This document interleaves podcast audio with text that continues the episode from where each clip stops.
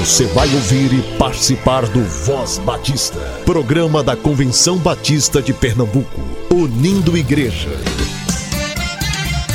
Voz Batista de Pernambuco, bom dia! Bom dia, bom dia!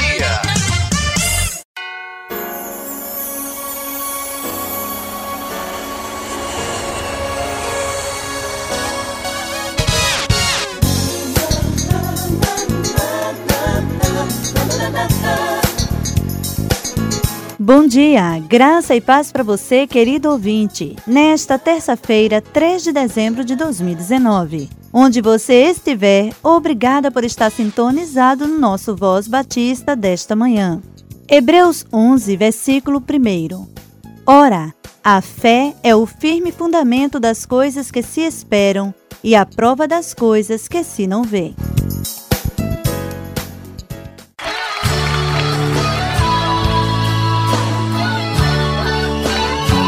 Aleluia. Levanta a tua voz conosco agora e canta, querido. Cada vez que a minha fé é provada, tu me dás a chance de crescer um pouco mais. Aleluia. Cante ao Senhor nesse momento. Cada vez que a minha fé é provada,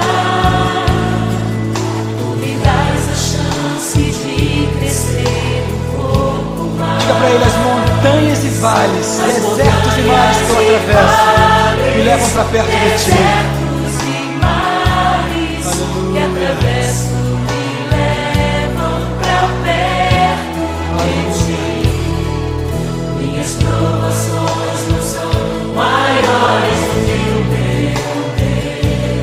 Verdade, as minhas provações não vão me impedir de caminhar.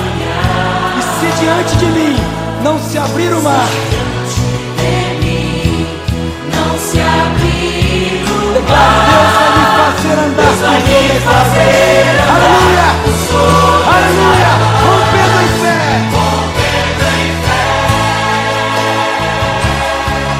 Minha vida se revestirá do teu poder, rompendo em fé. Diga com ousadia: Eu vou. Mover no sobrenatural. Oh, eu vou lutar e vencer. Senhor, eu vou plantar e colher. E a cada dia eu vou viver rompendo em fé.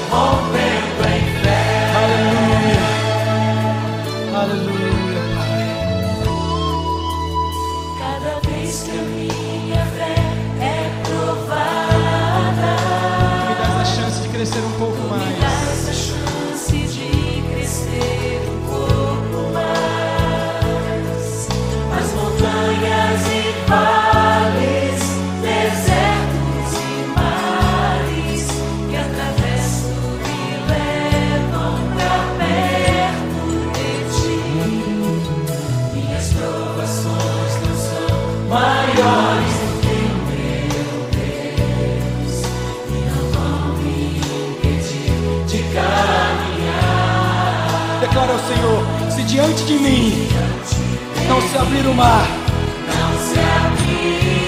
ó Deus vai me fazer andar por sobre as águas. fazer andar por sobre as águas. Aleluia. Rompendo em fé.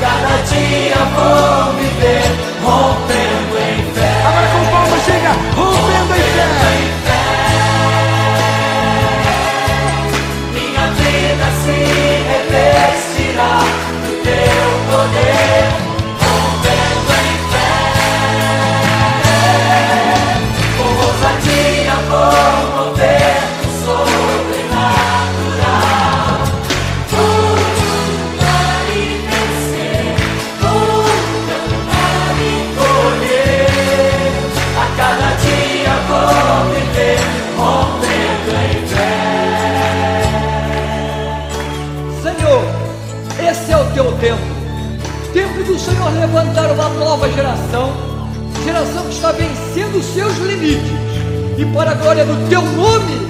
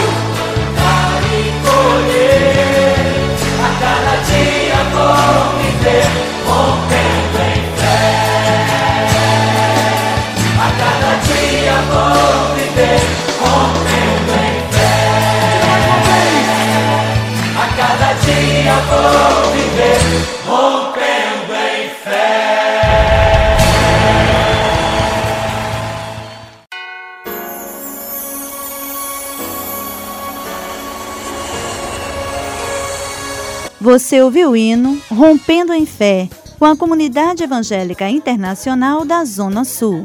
Fique agora com o quadro Conhecendo a Bíblia, com o pastor Marcos Bittencourt.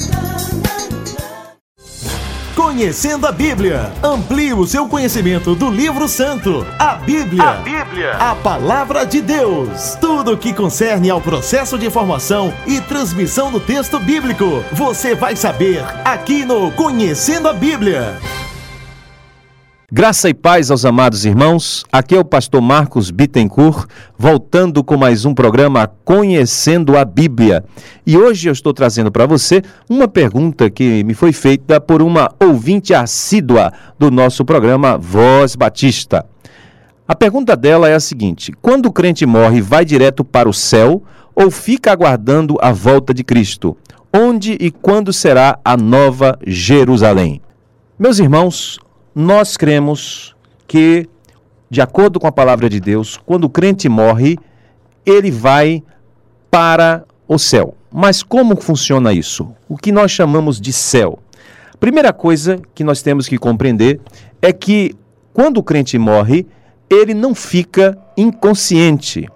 Lá em 1 Tessalonicenses capítulo 4, verso 3, o apóstolo Paulo diz assim: Prezados irmãos, não queremos que sejais ignorantes acerca dos que já dormem.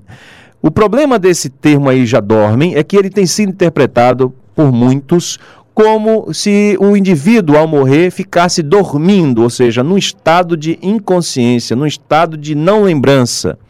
O, mas o termo dormir no grego e no hebraico antigo não reflete necessariamente aqui um estado de não consciência, mas sim é uma espécie de eufemismo, de uma expressão mais branda para falar da morte.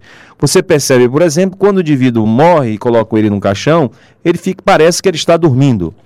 Então, essa é a questão mais da forma, da apresentação, daquilo que é aparente no morto, né? Como se ele estivesse dormindo. Mas dormir aqui não significa necessariamente que depois da morte o sujeito fica lá esperando a ressurreição, o dia da volta de Cristo, para enfim despertar desse sono. Quando se fala então os que já dormem, se refere aos que morrem, aos que já morreram. Cristo disse lá em Lucas, no capítulo 23, verso 43, ao ladrão da cruz: Hoje mesmo estarás comigo no paraíso. Ora, se Cristo disse isso ao ladrão, hoje mesmo estarás comigo no paraíso, é porque haveria um estado de consciência daquele indivíduo ao encontrar-se com Cristo no paraíso. Mas o que nós chamamos de paraíso ou céu? Perceba, depois da morte, acaba-se o tempo cronológico. Não existe mais relógio, não existe mais semana, não existe mais ano, não existe mais década. Após a morte, o que existe é a eternidade. Portanto, não se pode contar no relógio o tempo que há depois da morte. Poderíamos falar que seria uma espécie de tempo espiritual, um tempo que, em que tudo ocorre no abrir e fechar de olhos. Para os que já morreram, não há diferença entre o tempo da morte de Abraão, o tempo da morte do apóstolo Paulo, o tempo da morte do meu pai e o tempo da minha morte que ainda virá. Na verdade, todo tempo se confunde num só, chamado eternidade. Por isso, cremos que quando o indivíduo morre, e como diz lá Hebreus, a capítulo 9, 27, depois da morte segue-se o juízo, há uma espécie de promoção direta do indivíduo ou para a glória, chama, que nós chamamos de céu ou paraíso, ou para o inferno. Portanto, cremos que ao morrer, o crente é, é promovido à glória e vai para o céu. O que nós chamaríamos de céu nesse momento é um estado intermediário entre a morte e a ressurreição. Por que isso? É um estado consciente. Porque a Bíblia também fala que quando Cristo voltar, os mortos, os que morrerem em Cristo, ressuscitarão. Não é? Os que morrerem em Cristo vão ressuscitar. Mas por que a ressurreição? Porque a ressurreição é um testemunho vivo do poder de Cristo sobre a morte. Nós, os que ficarmos vivos, seremos arrebatados. E a Bíblia diz: todo olho verá. Mas os que morrerem em Cristo, é preciso também que eles se encontrem, não é? Para um testemunho universal com todos aqueles que é, também foram arrebatados diante do trono do Cordeiro, para serem julgados do ponto de vista do testemunho, porque ao morrerem eles já estavam julgados, já estavam é, com seu caminho feito. Ninguém pode mudar nada depois da morte, mas é preciso que haja um testemunho vivo, figurado, imagético, um testemunho visível da ressurreição. A rigor, podemos dizer então que os que morreram já estão em glória, é? mas precisarão um dia aparecer diante do trono do Cordeiro quando esse vier em glória buscar a sua igreja. Nesse sentido, a ressurreição é justificável, testemunhando o poder de Cristo sobre a morte. Apocalipse capítulo 21, 10 fala da Nova Jerusalém, que desce do céu. É interessante essa figura. Aparentemente, uh, Deus está aqui criando uma cidade que vai descer do céu e vai ficar aqui embaixo, na terra. Não é possível isso. O Apocalipse usa figuras, a linguagem é figurada. Quando ele diz uma cidade que desce do céu, é para mostrar justamente o contraste entre a cidade do céu e a cidade dos homens. A cidade terrena é uma cidade finita, pode ser destruída. A cidade do céu, ela é indestrutível e é eterna. Nesse sentido, o texto do Apocalipse usa essa figura, esse símbolo, para mostrar que a cidade dos salvos não é a Jerusalém antiga, mas é uma nova Jerusalém, ou seja, uma Jerusalém espiritual. Nós não podemos, irmãos, localizar nem céu nem inferno. Imaginem vocês se nós pudéssemos ter uma posição geográfica do céu, onde os crentes vão ficar, e se nós tivéssemos uma posição geográfica do inferno. Nós poderíamos fazer uma viagem até lá, pegar um, um desses aviões aí que os americanos criaram para ir ao espaço e chegar e descobrir onde fica esse céu e onde fica esse inferno, se é que alguém gostaria de descer até lá mas não é possível, porque nem céu nem inferno são geográficos, eles são espirituais.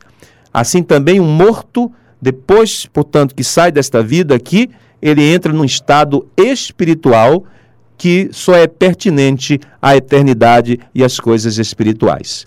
Espero ter ajudado a você, cooperando com o conhecimento da palavra de Deus. Na próxima semana eu volto com mais um Conhecendo a Bíblia. Até lá.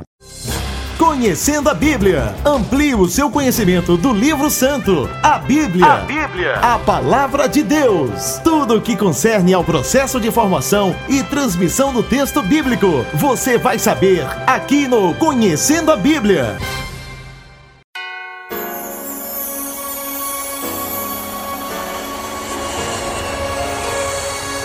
Hoje nós estamos iniciando a série de mensagens Heróis da Fé, baseadas em Hebreus capítulo 11. A mensagem será através do pastor Hanstalver Lopes, da Primeira Igreja Batista no Ibura.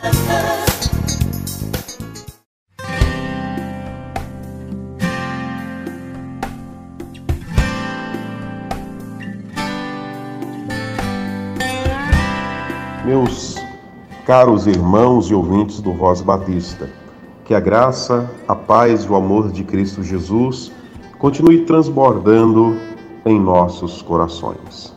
É com muita satisfação e alegria que ao longo desta semana nós traremos algumas reflexões falando a respeito dos heróis da fé.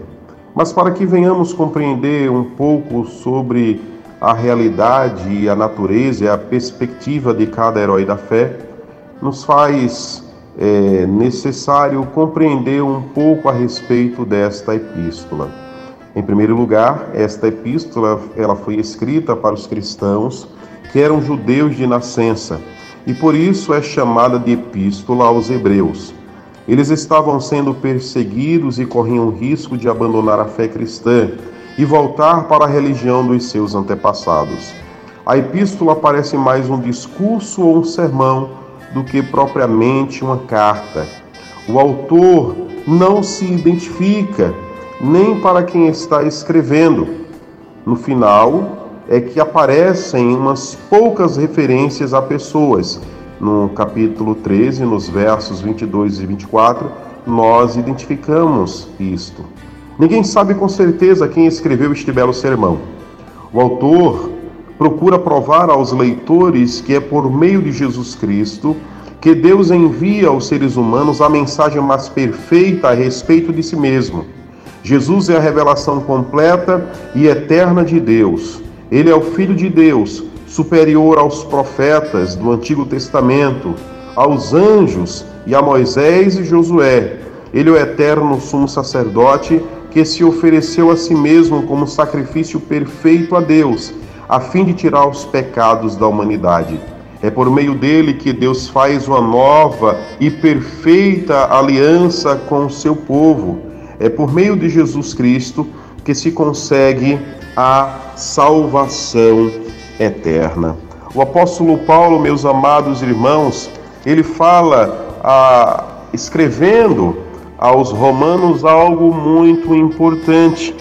Aqui no capítulo 1, verso eh, 16 e verso 17, Paulo diz o seguinte: Pois não me envergonho do evangelho, porque é o poder de Deus para a salvação de todo aquele que crê, primeiro do judeu e também do grego, visto que a justiça de Deus se revela no evangelho, de fé em fé, como está escrito: O justo viverá por fé.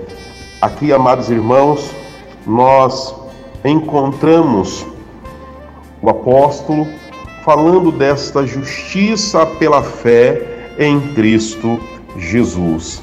E compreender esta carta aos Hebreus é compreender o objetivo de Deus ter enviado o seu Filho ao mundo para resgatar, para remir para salvar a todos os pecadores. Os leitores, eles precisam ter esta convicção e consequentemente olhando para Cristo como Salvador e Senhor, mas também olhando para aqueles que marcaram a história, olhando para aqueles que tiveram a sua participação no projeto de Deus, no projeto que Deus sonhou para a humanidade.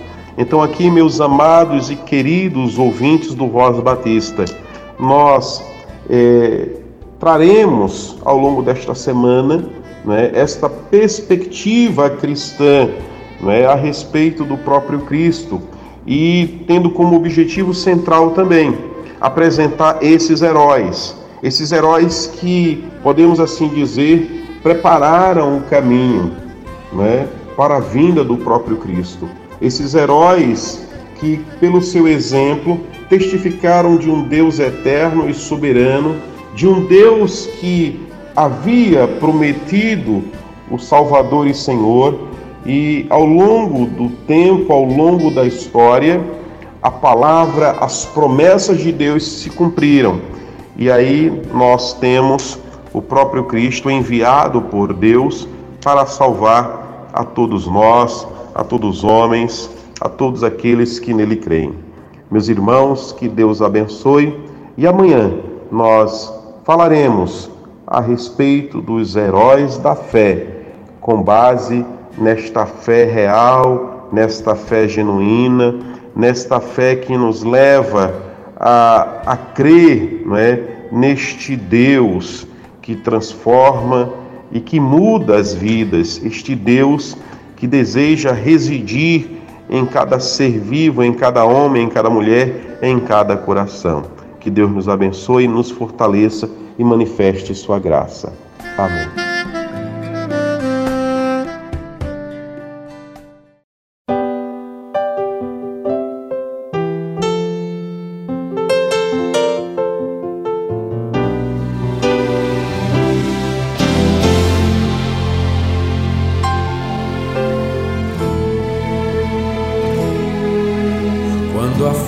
Te faltar, a coragem te deixar e as lágrimas banharem o teu rosto e sentir a sensação de uma eterna solidão, esperando um futuro que passou. É exatamente assim quando tudo está no fim, quando já sofremos tanto no deserto. Se tua força não puder te fazer ficar de pé, esse é o momento do poder da fé.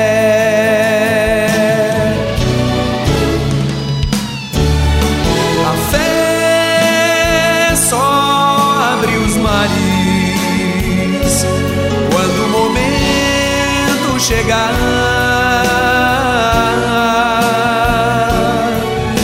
A fé se manifesta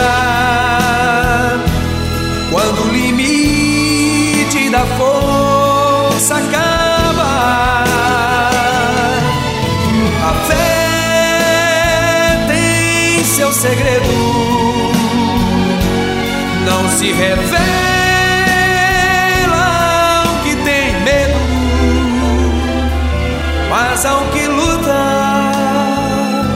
Até o momento da fé chegar.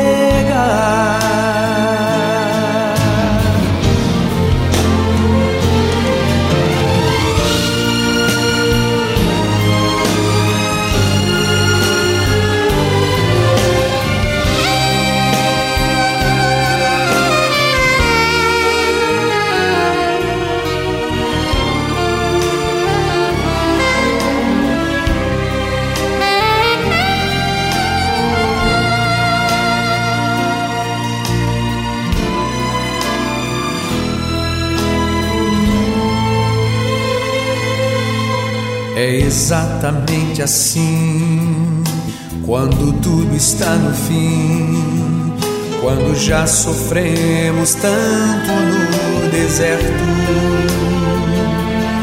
Se tua força não puder te fazer ficar de pé, esse é o momento do poder da fé.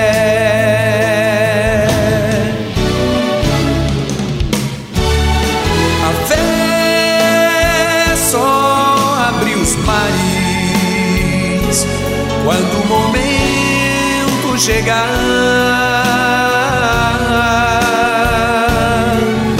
A fé se manifesta quando o limite da força acaba. A fé tem seu segredo, não se revela.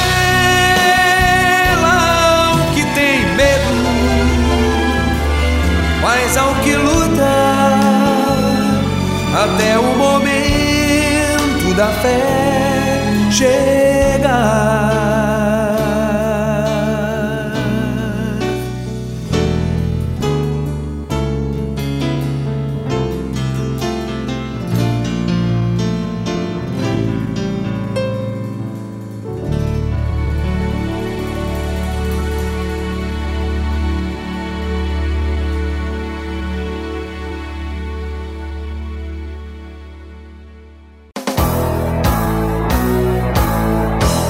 Oferecimento. Você sabe que o plano cooperativo é um fruto da união das igrejas batistas no esforço de alcançar o ser humano como um todo. É a expressão da mordomia de cada crente, como reconhecimento da sabedoria de Deus em sua vida e o compromisso com o Senhor e o seu reino. Contribua mensalmente com o plano cooperativo para que a obra de Deus cresça ainda mais no Campo Batista Pernambucano. Plano Cooperativo, o plano de quem ama missões. Convenção Batista de Pernambuco. Colégio Americano Batista, educando gerações. Infantil com opção no integral, fundamental 1 e 2, ensino médio com opção para o profissionalizante no terceiro ano. Agora com sistema de ensino GGE para o fundamental 2 e ensino médio. Matrículas abertas. Ligue 21 22 5599, 21 22 5599. Colégio Americano Batista, educando gerações.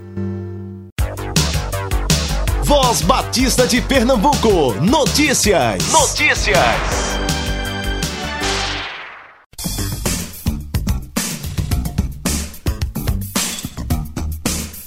O Seminário Teológico Batista do Norte do Brasil promove Musical de Natal. Faz brilhar Cristo a luz do mundo. Com a seguinte programação: na quinta-feira, dia 5 de dezembro, às 8 da noite, no pátio externo do Shopping Plaza, em Casa Forte. Na sexta-feira, dia 13 de dezembro, às 7 e meia da noite, na Praça Dr. José Vilela, no bairro do Parnamirim e na quarta-feira, dia 25 de dezembro, às seis da noite, na Igreja Batista da Jaqueira, situada na rua Marcelino Lisboa, número 44, Jaqueira. Atenção! Pastores, educadores, coordenadores e professores de EBD. O prazo para o pedido das revistas da editora Convicção é até o dia 5 de dezembro. Pode ser feito em qualquer livraria Luz e Vida de Pernambuco ou através do e-mail revistasluzevida@gmail.com. Maiores informações pelo telefone 3224 4767. 3224 4767.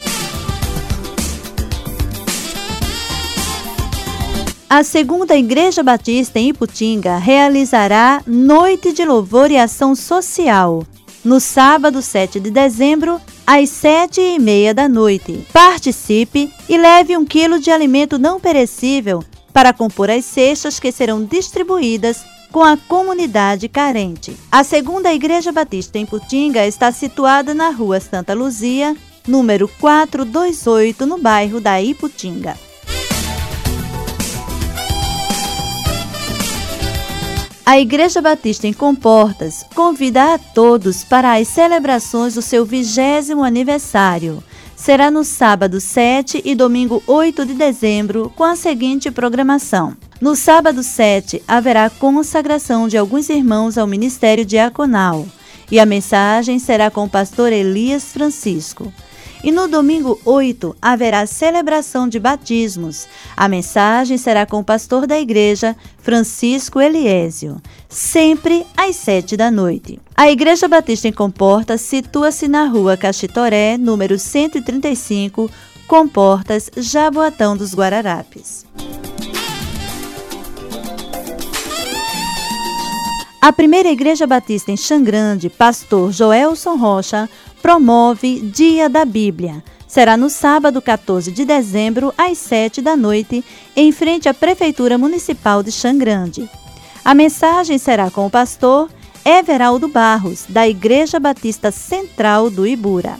Na administração do louvor, irmão Emerson Augusto. Participe!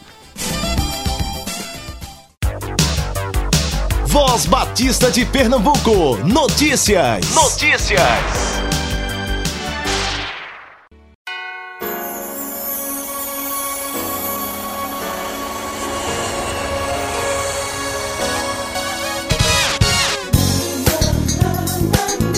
Finalzinho do programa Voz Batista, agradecemos a sua companhia.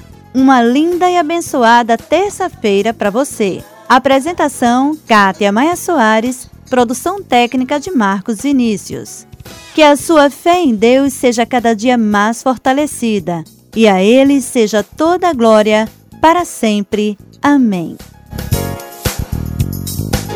Voz Batista, bom dia.